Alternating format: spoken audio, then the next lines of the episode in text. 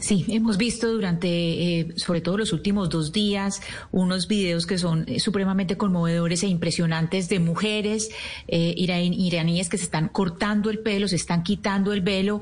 Eh, Masha Mini, para recordarles a los oyentes, era una mujer de 22 años que el 8 de septiembre, una mujer kurda, ella, pues kurda iraní, ella fue detenida por la que se llama la Policía de la Moralidad en Teherán y después de detenerla, pues la mató por no llevar el velo o la yihad bien puesta, es decir, ellas se deben cubrir bien la cabeza, ellos eh, tienen eh, una, eh, una ley, la ley islámica que es la Sharia, y ellos se supone que deben llevar, las mujeres deben llevar la ropa holgada y cubrirse el pelo completamente, y ella pues no, no lo tenía bien puesto, y en este momento las protestas están en todo el país, pero especialmente en la Universidad de Teherán, donde pues se han hecho múltiples múltiples eh, eh, protestas en que se grita muerte al dictador, pues son eh, completamente dirigidas a, a, la Ayatollah Ali Khamenei y han matado ya pues cinco manifestantes y ha habido más de 80 heridos hasta ahora, Gonzalo.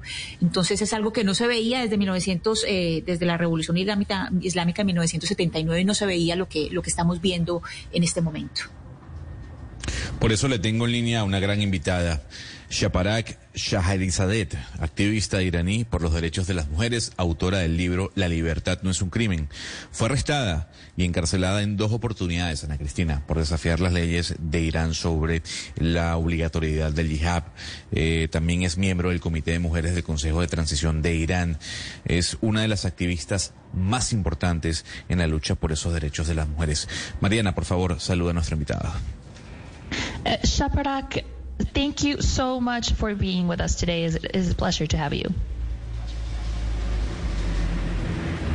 No, thank you so much for covering the story of uh, Iranian woman. Thank you. I appreciate, uh, appreciate your support. Mariana, esta es la gota que derramó el vaso. Ella cree que lo que ocurrió con el asesinato de Masha Amini eh, producirá un cambio real en cuanto a los derechos de las mujeres en Irán. So, Shabrak, would do you think that what just just happened recently with the murder of Masha Amini is going to change anything surrounding women's rights in Iran? Is this kind of what needed to happen in order for things to change? Uh, to be honest, I don't think that the government uh, would do anything about it or, or change anything. Iranian uh, women like has been fighting for 40 uh, years, for four decades for their rights because uh, we don't have the same rights that, uh, as men.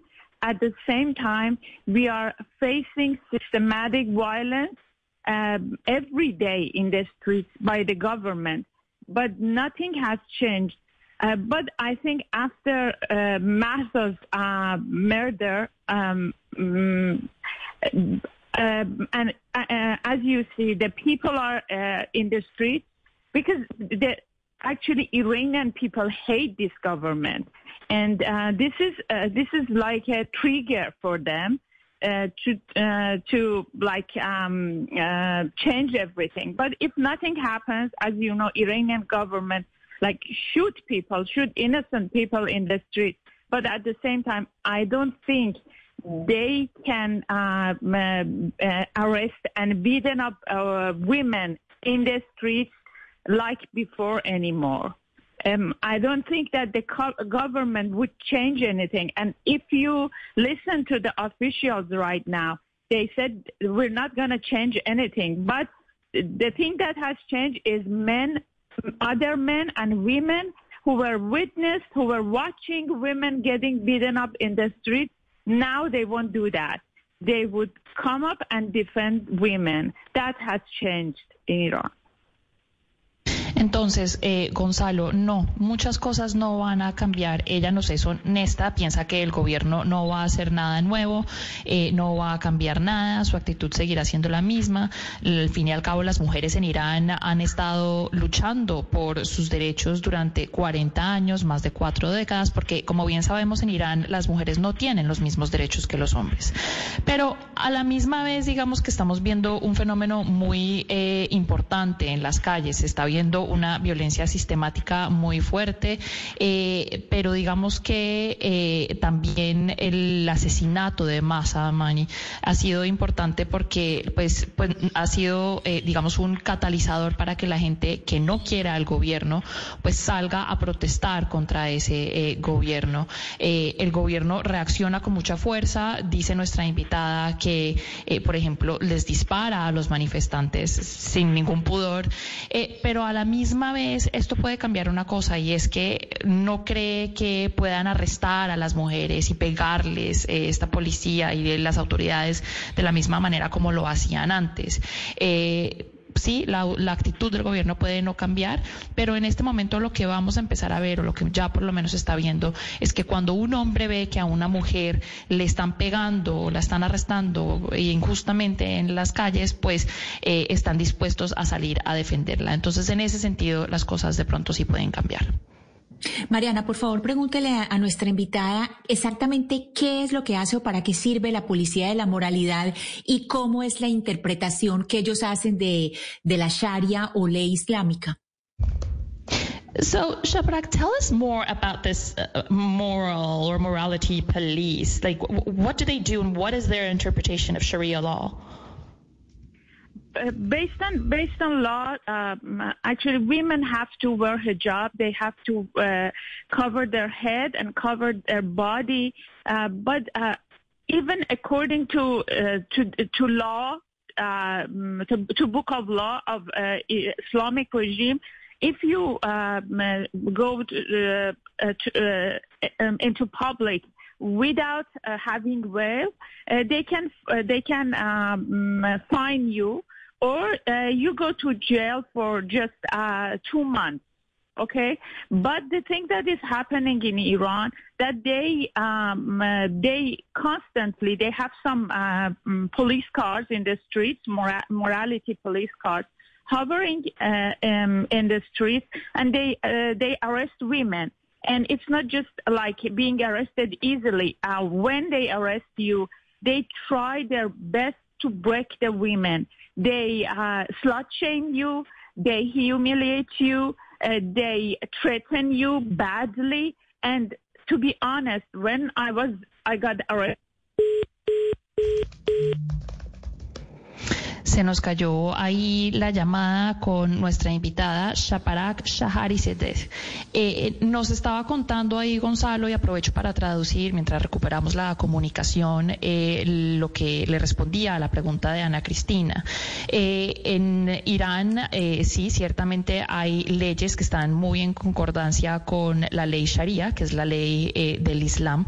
y de acuerdo con las leyes de Irán, pues usted no puede salir a, espacios públicos, si usted es una mujer, sin cubrirse eh, el pelo o la cabeza, tiene que tener el velo.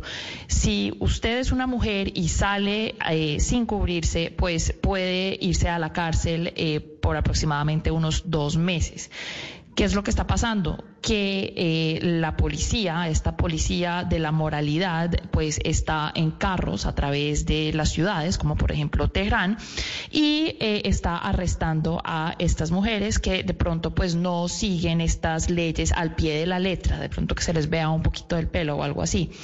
Pero no es solo cuestión, no es solo un arresto, no es solo, oiga, venga y camine y nos vamos a eh, la cárcel aquí durante los dos meses. No, es un arresto muy violento porque tratan de partirlas, esa fue la palabra que utilizó nuestra invitada, tratan de humillarlas, eh, las amenazas, las amenazan las mujeres. Entonces, digamos que eh, se ha vuelto un tema eh, pues que las mujeres temen mucho en, en Irán. Es una situación muy compleja con la policía de la moralidad.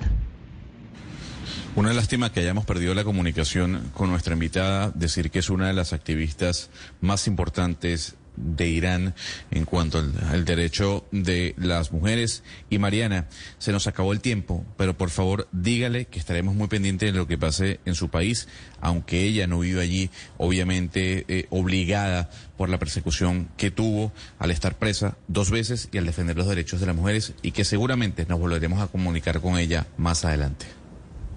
Shaprak, we have run out of time, unfortunately, and we lost communication with you uh, for a moment. So, really sorry, but we wanted to say that we will be in contact with you in the future, and we wish you the best of luck in your fight and your struggles and your activism.